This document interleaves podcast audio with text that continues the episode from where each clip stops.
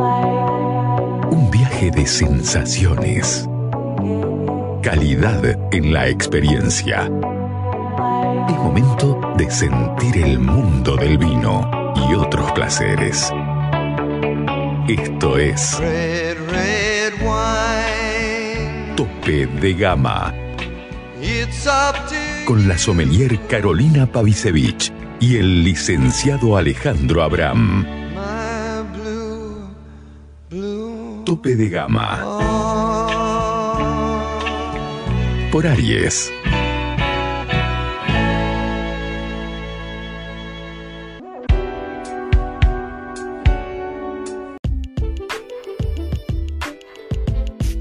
Eh, bueno, Carlos, eh, ¿cómo entraste a la comunicación del vino? Uf, eh, bueno, yo hace. Yo tengo dos hijos gemelos de 17 años, niño y niña. Sí. Y tuve la mala suerte de que mi mujer se murió en el parto. Uf. Y entonces yo, mi profesión era diseñador industrial de mobiliario de oficina. Ajá. Pero como nieto de viticultor, pues cuando pasó esto tuve que decidir qué tenía que hacer en la vida. Si cuidaba yo a los críos o eran las abuelas quien tenía que criar a, las, a, los, a los pequeños. Y bueno, decidí que ya que no tenía madre, que, que tenía que hacerlo yo. Y claro, yo no podía continuar mi trabajo, era imposible. Era imposible con, no sé si tienes hijos, pero sobre todo al principio es imposible. Y además imagínate, yo solo con dos gemelos, Claro. imposible. Entonces, quieras o no, eh, tuve, tenía mucho tiempo. Es decir, por un lado criaba a los niños, pero por otro lado cuando se dormían y empecé a dar mi opinión sobre el mundo del vino. Que yo que pensaba que se estaban equivocando, ¿no? Tanto en la comunicación Sí. como las bodegas, ¿no? Se estaban yendo pues a hablar de barricas, de, de enología y se olvidaban sobre todo de la parte más importante para mí que es la viticultura, Ajá. ¿sabes? Al final la gran fase, la gran fase de Pitu Roca Sí. eh, es la mejor definición del vino, ¿no? Que el vino es un paisaje embotellado y no deja de ser eso. Yo empecé a dar mi opinión, sobre todo a apostar mucho por, por la viticultura, que es lo que me aprendí de mi abuelo. Sí. Y así es como entré. A partir de ahí, pues me surgieron muchas ofertas para el tema de comunicación, que colaborara con bodegas. Sí. Y yo vivo en un. Llama Aleya. Estamos a 14 kilómetros de Barcelona. Ajá. eh, y es una zona vinícola. Y en este pueblo, desde hace 80 años se ha hecho enoturismo. Ajá. Es decir, era un pueblo que vivía básicamente del vino. Ah, ok. No. A ver, se corta un poco. Sobre todo es en, en el enoturismo. Sí, Ah, sí, sí, soy como consultor de bodegas para el enoturismo.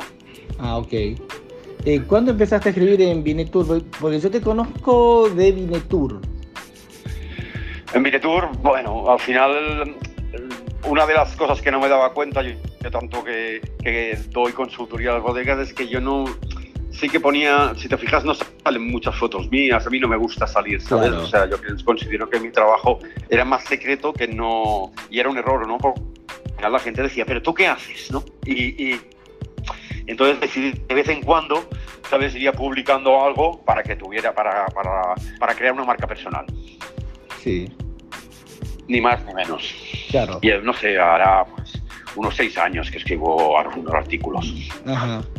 Eh, ¿Vos qué, cuáles son las cosas que vos pensás eh, eh, que se hacían o que se siguen haciendo mal en el mundo de la comunicación del vino?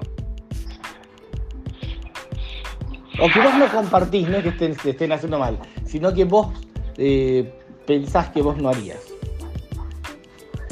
Yo, yo siempre he dicho que el problema del, del periodismo, de- de- del sector del vino, ¿eh? Sí, sí, sí. es que no está bien pagado. No está bien pagado. Y entonces al final eh, los periodistas, quieras o no, hab- hab- hablan casi siempre de las mismas bodegas, que son las grandes que pueden pagar publi reportajes, artículos, te invitan a comer, te invitan Claro. a catas. ¿Sabes? Y, y sí, aunque tú quieras hacer una, una labor periodística y, y buscar, claro, eso cuesta mucho dinero. El que tú te vayas a una zona vinícola a probar vino y descubras una bodega pequeña, eso tiene un coste. Sí, claro. Y normalmente la bodega, esa bodega no te lo puede pagar. Entonces yo siempre digo, creo que ese es el problema, ¿no? Que los periodistas no están bien pagados y al final se tienen que basar en los mismos, ¿no? En los que pueden pagar esos artículos. Claro. Eh, vos, eh, en tu caso, ¿no? Eh, ¿Cuáles son los, eh, desa- los desafíos que vos ves en esta área de, bueno, sí, de periodismo del vino? Eh, ¿cuáles, cuáles son los desafíos? Sí, eso, eso. ¿Cuáles son los desafíos que vos ves que uno tiene que enfrentar? Yo, yo tiraré para casa. Eh, eh, hoy en día es abrirte una puerta muy importante para las bodegas, sobre todo para las pequeñas y medianas, que es el enoturismo. Sí, Creo que por ahí, por ahí muchas bodegas pueden encontrar una tabla de salvación.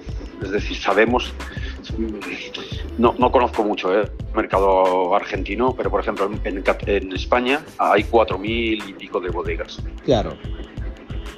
Eh, sí, un número importante, Pero lo- digamos. botella de vino. Mm, Entonces el enoturismo abre esa, es- esa veda, ¿no? El, el hecho de que si tú haces una buena visita, te preparas todo tu... Al final, mira, es una norma. Cuando yo empiezo con una, una bodega, les hago cuatro preguntas. Y es una labor periodística, ¿eh? Que es lo que creo que tendría que hacer un periodista, ¿no? sí. Y les hago cuatro preguntas. Quiero saber quién, dónde, por qué y cómo haces el vino. Bien. Con esas cuatro preguntas, una, tú puedes saber cómo es la bodega Claro. cómo es la persona y dónde está la bodega. Sí. Entonces, casi todos cometen el mismo error también. Los bodegueros pobres, que también ¿eh? hablamos que son eh, del sector primario porque son agricultores, secundario porque elaboran vino y ahora terciario porque eh, se dedican al turismo. Entonces, cometen todos, la mayoría, el mismo error, que es explicar cómo hacen el vino. sí. Y, y de Mendoza a Aleya lo hacemos exactamente igual Sí. Pequeños matices, pero es exactamente igual. Pero esa es la pregunta del cómo. Pero el quién, el dónde y el por qué sí que es mucha la diferencia entre alguien de Leya y alguien de Mendoza. Y es donde tienen que trabajar las bodegas, ¿sabes?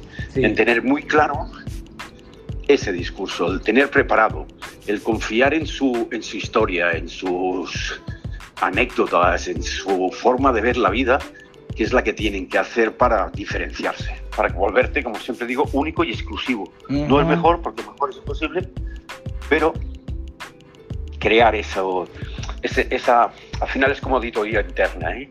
¿Sabes? Hacer un parón y decir, a ver, ¿cómo comunico yo? Ujú. ¿no? que quiero que sepan. Y sobre todo, el enoturismo nos da la posibilidad, porque los periodistas no dais a más, es que saber de primera mano qué piensan de lo que yo explico, el cliente final. Porque normalmente un bodeguero no sabe lo que piensa el cliente final, ni de su vino, ni de su proyecto, ni de su marca.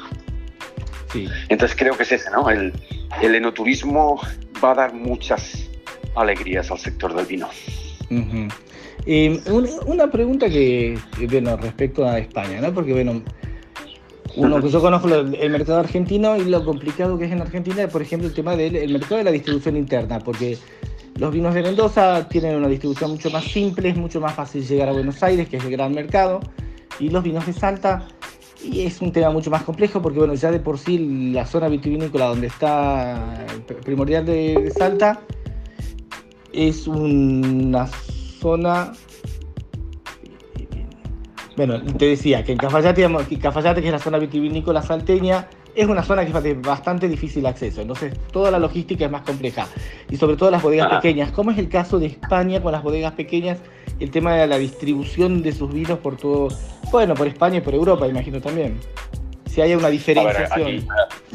aquí, aquí, aquí siempre me han comentado que la diferencia, por ejemplo, de eh, per- amigos a través de las redes que vienen de Argentina y dice, Carlos, proponme una ruta para visitar España, ¿qué zonas irías tú?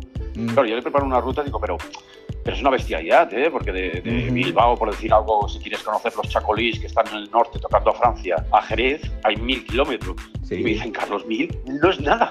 claro. Para nosotros los argentinos, mil No, Lo no, no hacemos es cada nada. día. No es nada. Por eso. Entonces, aquí no tenemos, o sea, aunque pensamos, no tenemos esos pro- esos problemas de distancia. Es decir, tenemos 67 DEOs ujú. y están repartidas por toda España. O sea, ese problema no lo tenemos. La distribución funciona, por, por lo que sé, muy parecido a, a- a Argentina. Hay distribuidores, los, los bodegueros trabajan a través de distribución Sí. Y la distribución va a las pinacotecas y va también a, las, a la restauración. Así funciona el mercado aquí. Aquí el problema es, siempre se ha hablado en España, que hay un problema sobre todo en la zona centro, en las zonas costeras, de más o menos toda España. ¿eh? No, no, no es bueno generalizar, pero casi toda España. Que son las tres R's que se le llaman aquí, Sí, que es Rioja, Ribera y Rueda. sí. ¿Sabes? Eso marca, o sea, se ha creado como tú vas a un bar y dices, quiero un Rioja. Ah, es como una marca. Pero es que Rioja, no, no es igual, es quiero un Claro. Rioja. Sí, Han conseguido, han conseguido esa. O te preguntan, Rioja o Ribera.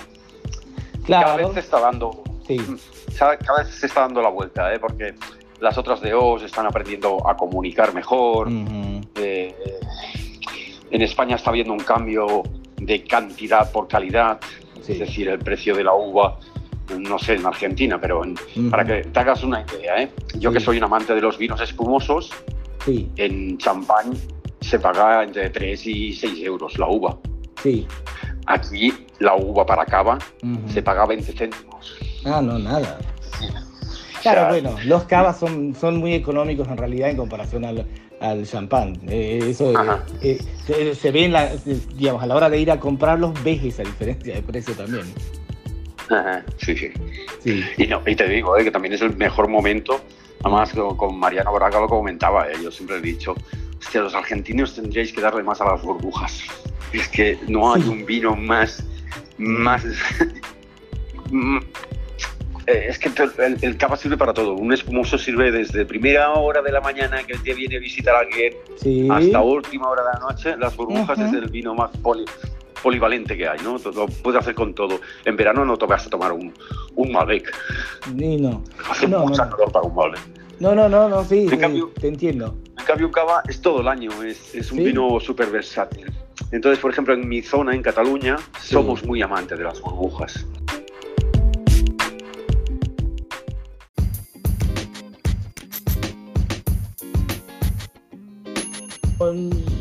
No hay tanta... No hay cultura, ¿no? No, no, hay...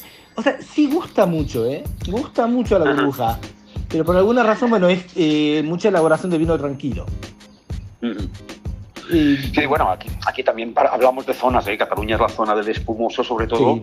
En las otras zonas, ahora, ahora por decir algo, también se han dado cuenta que el público demanda, ¿no? Es un vino muy fresco, muy ligero, Claro. no es tan alcohólico, que también es lo que decimos. ¿no? Los retos que estamos teniendo en el mundo del vino es que la gente ya no acepta esos vinos tan alcohólicos que teníamos, ¿no? Sí. Hay que ir, ir bajando la graduación de alguna manera. sí. Entonces, claro, Mm, eh, el cava tiene eso, ¿no? Que estamos sobre los 12, 12 grados, ¿sabes? Es, sí. alguno 13, pero además la elegancia, ¿no? Cuando les das largas crianzas, la complejidad que coge esos vinos, Sí, sí, maravilloso. Sí, le- le- tratando de recordar eh, algún...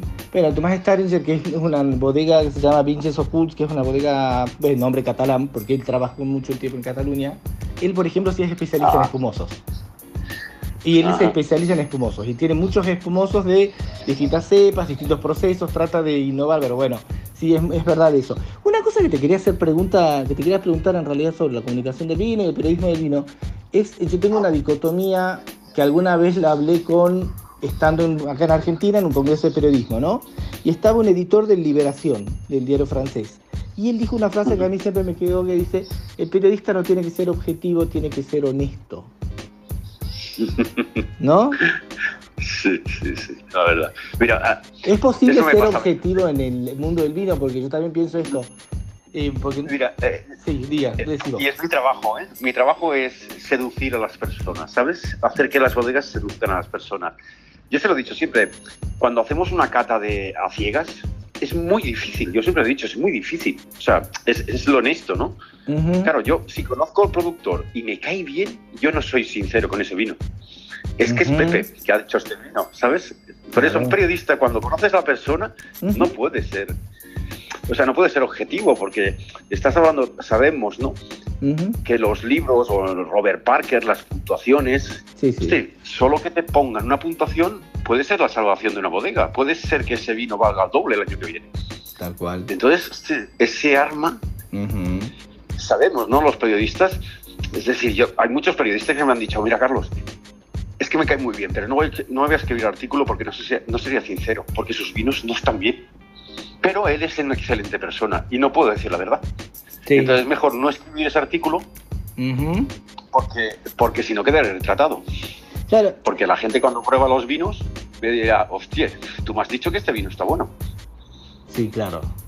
Sí, bueno, pero la- lo que por ahí también me refería es si es posible también, ¿no? Porque lo, lo hablamos con Mariano Braga en el programa pasado, en una entrevista que va a salir en realidad en esto que, que salió ahora, es, em, es posible despegar meramente, ¿no? Vos como consumidor del vino también, porque uno también consume vino, es imposible, es posible despegar el vino de todo el aura que, que lo rodea con la bodega y si vas a una bodega y la conoces y, y conoces la historia y todo eso, ¿es, ¿es posible realmente despegar una cosa de la otra? ¿O está, o está bien despegarla o está mal despegarla? Todos, todos los que trabajamos en el sector del vino tenemos un, un pequeño defecto, que, que a veces no sabemos disfrutar del vino. Es decir, cuando nos tomamos un vino estamos más pendientes de analizar, de buscarle defectos, que de disfrutarlo. Ah, sí, decir- totalmente de acuerdo. ¿Estás de acuerdo, no? Que en vez de abrir una botella y decir, por ejemplo, ellos, yo me encanta cocinar con una botella de vino. Esa botella no la analizo, esa botella es para disfrutarla. Claro. ¿sabes? Y digo, ¿cuántos momentos me pierdo por buscar, ¿sabes? Todos esos matices que el enólogo ha querido. Y muchas veces creo que ni- ni el enólogo busca tanto Sí. de lo que nosotros buscamos. Sí, tal cual. Bueno, a mí me pasa últimamente, porque yo estoy estudiando la carrera de sommelier, ¿no? Entonces, eh, me pasa que como estoy un poco obsesionado con el tema de la cata, porque tenés que examen de cata ciega final y toda esa historia, todo vino que abro estoy tres, estoy tres horas tratando de sentir todos los aromas y, y viendo el color y la intensidad y decís, pero ya está. Y venga, y venga a verlo a ver si se ha abierto un poquito más, ¿no? Sí, si se un claro. Y si, y si va cambiando mientras se abre, sí, claro. Sí, sí, no, sí te entiendo eso. Pero eh, sí, sí, es un defecto, es un problema. Mira, a mí me hace mucha gracia, ¿eh? Porque yo, yo como hasta ahora nadie sabía que estaba detrás de las cámaras, por decir algo, ayudando a las bodegas, me hacía mucha gracia cuando iba a catas, ¿no? Y, Sí. y había los clásicos que lo saben todo, ¿sabes? Que empiezan a mover la copa Ah. y dices, hostia, encuentras las hierbas o el hidrocarburo. ¿No? Y, y muchas veces yo digo, pero es que no lo está disfrutando. ¿sabes? No, no, No, no. no lo está disfrutando. Y entonces viene la pregunta del clásico que lo sabe todo y te dice, a ver, este vino, ¿cuánto crees que, que- o sea, qué crianza le podrías llegar a dar?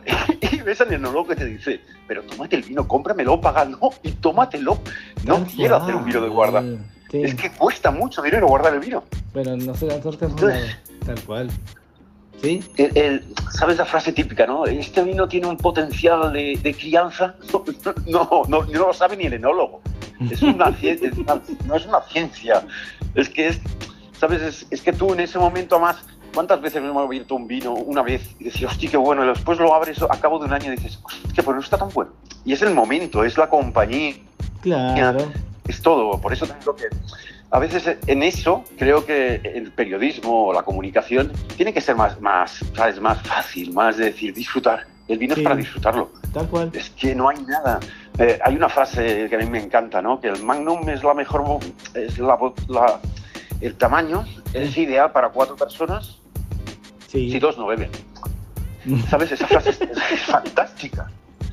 Porque te lo dice todo. Es que una botella 75 entre dos es corta. ¿Sabes? Y al final eso de- lo que significa es disfrutemos de este vinazo. Es que es un magnum. Sí. Que, ¿sabes? Es abrirla y va saliendo la conversación, siempre bebiendo con moderación. Ah, pero salen las, obvio. las, mejores conversaciones, las mejores amistades salen a través de eso, ¿no? De, de una botella de vino y pasártelo bien. Bueno, hay, hay- Y- y no hay un- tanto, hay una frase, disculpa, que, que he leído eh, que he leído esta semana, ¿no?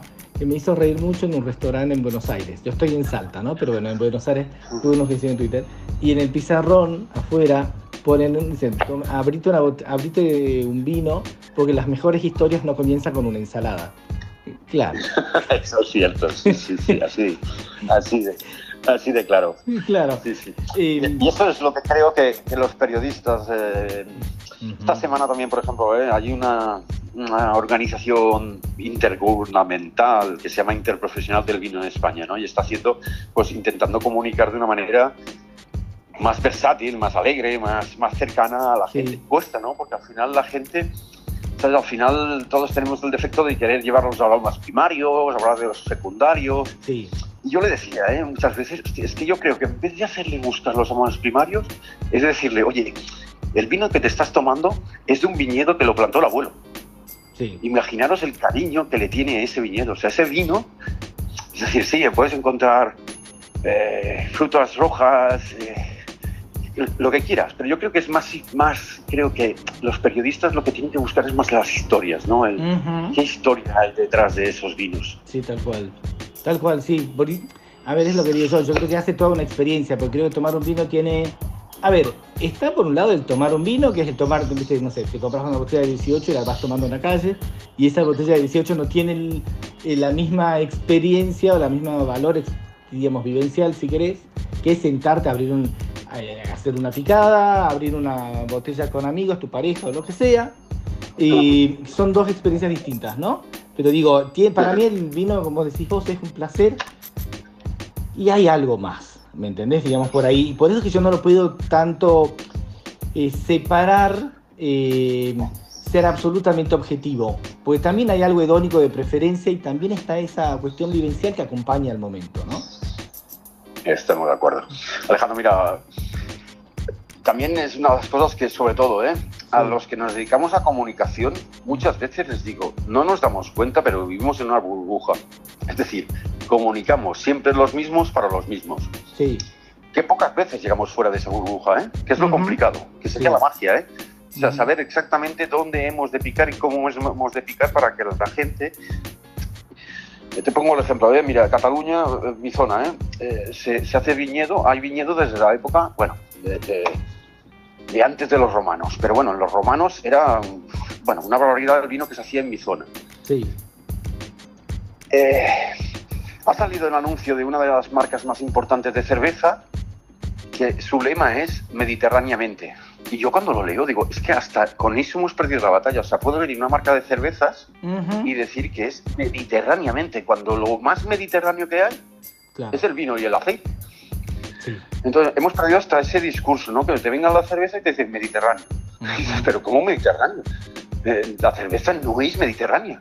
Sí, ¿Sabes? Entonces, esa lucha con la cerveza, sobre todo, que no tiene que ser una lucha, ¿eh? porque es compatible, pero, pero al final ahí sí que nos han ganado comunicación. También hablamos de que la cerveza son empresas grandes, con un gran departamento de marketing sí, claro. y, y- y- y les va bien. Entonces, la comunidad... Yo siempre, siempre digo ¿eh? que, por ejemplo, en Cataluña tenemos, por suerte, una buena cantera de periodistas del vino. Sí, Es decir, hay buena cartera. En el resto de España no tanto. claro. Pero lo que es Cataluña sí. Bueno, pero, Pero por haría ejemplo, falta, ¿sabes? Más. Nosotros aquí en Argentina, en la mayoría de los que estamos en la comunicación del vino, en realidad lo estamos haciendo como un hobby. Eh, todos tenemos Ya. otros trabajos y todos vivimos de otra cosa y lo hacemos desde un lado de una pasión y eh, eh, por un lado va eso, ¿no? Por otro lado a mí me pasa, yo tengo una disyuntiva, ¿no? Que, es, eh, que creo que vos me la vas a entender. Eh, ¿Qué es el tema? Bueno, acá el vino es... Tenés vino de buen precio, barato, y después tenés vinos que se van muy altos como, como en todos lados del mundo. Y acá en Argentina con su situación económica muy particular, con la, con la inflación y todo eso, que bueno, que es todo un tema.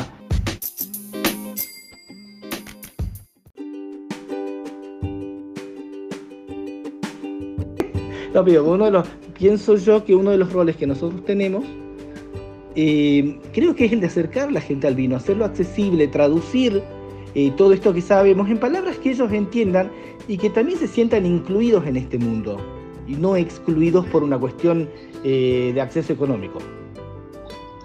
Totalmente de acuerdo. O sea, al final la comunicación del vino hay tres patas Sí. muy importantes. Por descontado, una pata es la periodística, otra es sommeliers Sí. y otra es las vinacotecas. Mm. Esas tres patas es la base de una comunicación importante del, del sector del vino. Es decir, eh, los periodistas investigáis, explicáis historias, los sommeliers son los que son capaces de saber el vino más o menos que necesita y después están las minacotecas, que por decir algo son ferias que, que ayudan muchísimo a la bodega, conocen casi de, de primera mano al, al elaborador, traen al elaborador para hacer catas, pero nos olvidamos siempre de una que es la más importante, que es el boca a boca. Sí, claro. Es el boca a boca, el, sobre todo en el sector del vino, funciona muy bien. Sí. ¿Sabes? Porque todos, en cuántas, cuántas cenas o comidas hemos estado con amigos y te digo, hostia, ¿has probado este vino de Salta que hace un espumoso, un descendiente de catalanes? Hostia, y dices, hostia, pues voy a probarlo. Porque al final funciona muy bien el boca a boca en el sector del, vino.